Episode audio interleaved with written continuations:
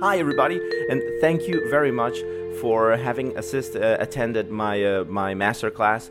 It was a real honor and treat to to be with you. And this would be the second part of the master class, which is the the continuum that, that I was telling you about. Because in order to engage the students, we cannot just stay in one um, in one platform or in one moment. Now we have to move around a little bit more. Um, for example, I use I use YouTube, I use podcast, I even use TikTok to to engage my students. Now I know that some, and they even say, even though I don't dance on TikTok, they uh, they say it's cringy. I mean, even just looking at me on TikTok, on just going through it on their uh, for you page, they think it's a little bit weird. But still, it keeps the the message going, and this is what happens with this podcast. Now, bearing in mind that the first. Um, the first idea for this podcast was to give it to students of the uh, of a, a, workshop that I have uh, over time. Now these are professional students, but I can also do this for um, well for whoever is on in the age range of enjoying maybe uh, a podcast, which a podcast is just nothing but a I mean, like a radio show, but you know without being a radio show. All right, so now what I'm going to do, I'm going to do um, a very simple exercise to to get you going and to get the the feeling, the notion of what uh, of how we're going to do this. Now, I recommend either two things: either you put this in your pocket and you use your headphones, or you use very good a very good speaker so you can move around your uh, your living room, your house, or even uh, walking down the street. You can do this, but be aware. Do not cross the street while listening to this. Do not cross the street. All right, so now here we go. This is what we're going to do first. Just let's clap very gently.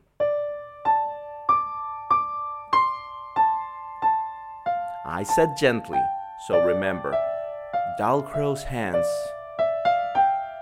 like fairies in the forest.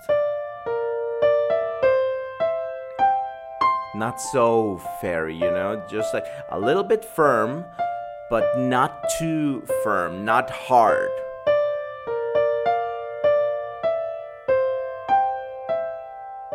Now, what you want to do too is that your elbows shouldn't be too near your body. So you need to extend a little bit. Your elbows should be pointing away from your body. And this is going to help you have a better sense of space with your hands. And remember, if you don't know what to do exactly with your hands, try to draw while you're clapping bum bum bum bum.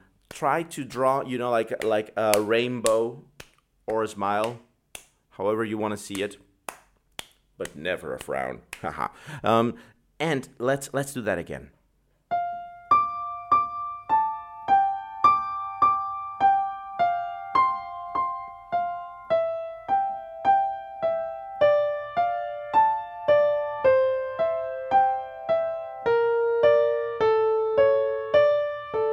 All right, and now let's incorporate one step at the beginning.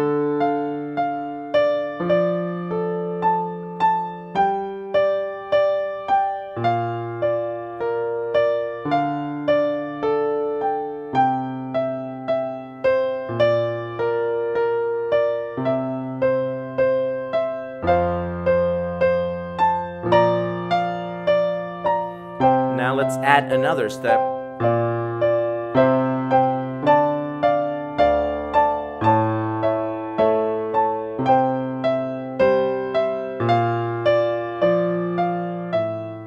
And add yet another.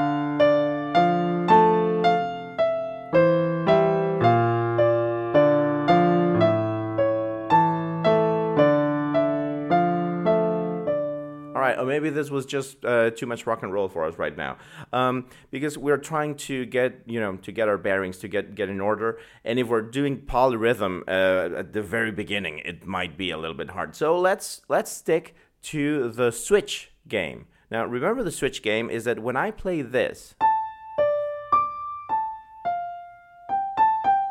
Uh, in that register of the piano, you clap using your very, very, very well crafted Dalcroze hands. Remember, you have to imagine that you are you have a certain space where you can do this and you have to react accordingly to the energy that I'm trying to give with the music. Now this is in D minor. So think D minorish things.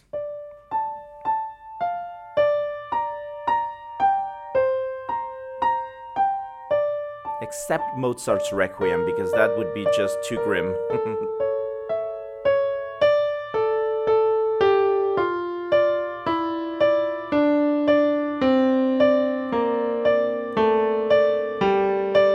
All right, and now I'm getting into the other realm right down about here. So when you when, when I play any of that, that is for walking. So now we're gonna do something very simple. So first I'm gonna say, okay, hands and feet. So that's you know what you gotta do. So let's go with hands and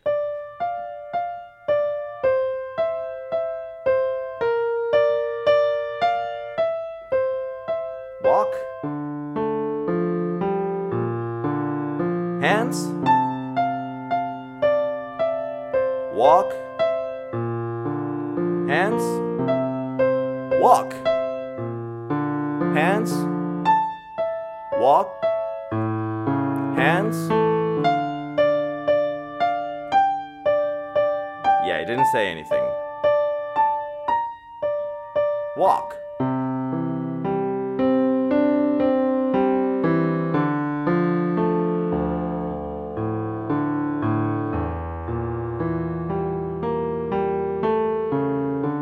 walk.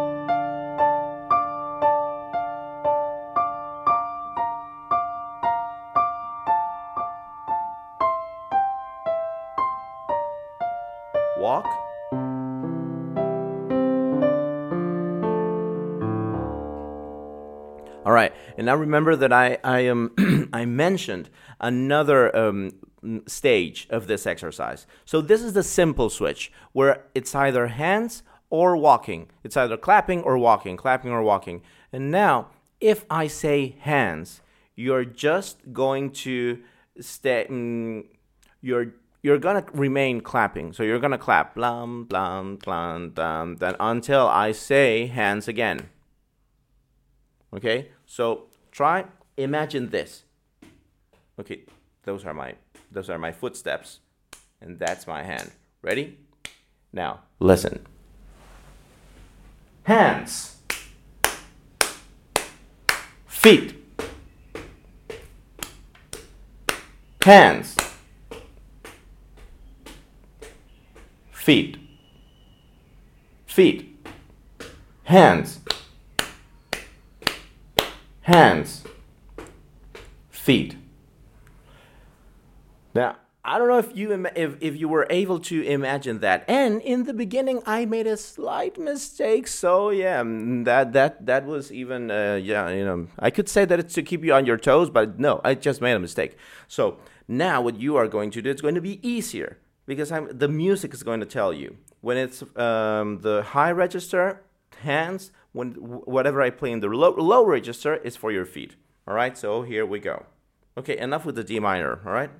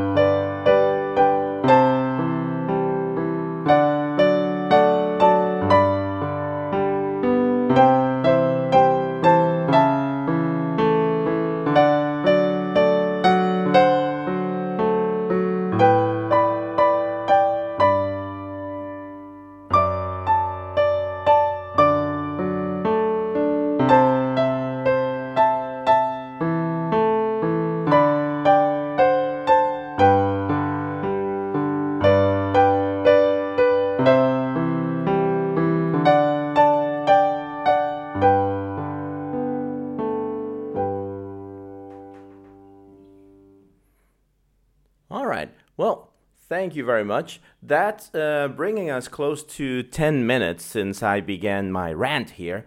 And now I'm just going to uh, try and go through uh, how how I do this and what what program do I do I use.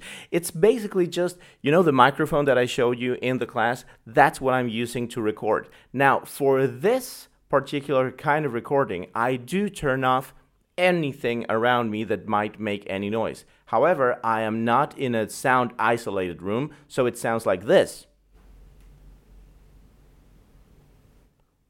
there was a bird chirping just before I said that. You might hear it if you go back a little bit. But um, if I have a construction noise around, it's gonna make the, the, that noise. If I have the, the bird chirping, which is particularly, um, I mean, loud in this in this house because I don't know. I think he has a nest right out here, but the, um, I hear everything, and everything gets picked up by the microphone. But it's no big deal as long as you are, you know, you keep you keep the flow going. And then you have well the DAW, which is a digital um, digital audio workstation, which is basically any program that can record uh, your um, your voice, uh, like GarageBand. You can use Logic, Pro Tools. I mean, there's a a very, very big variety of uh, programs that you can use. However, uh, what I recommend if you are a Mac owner, it's um, GarageBand.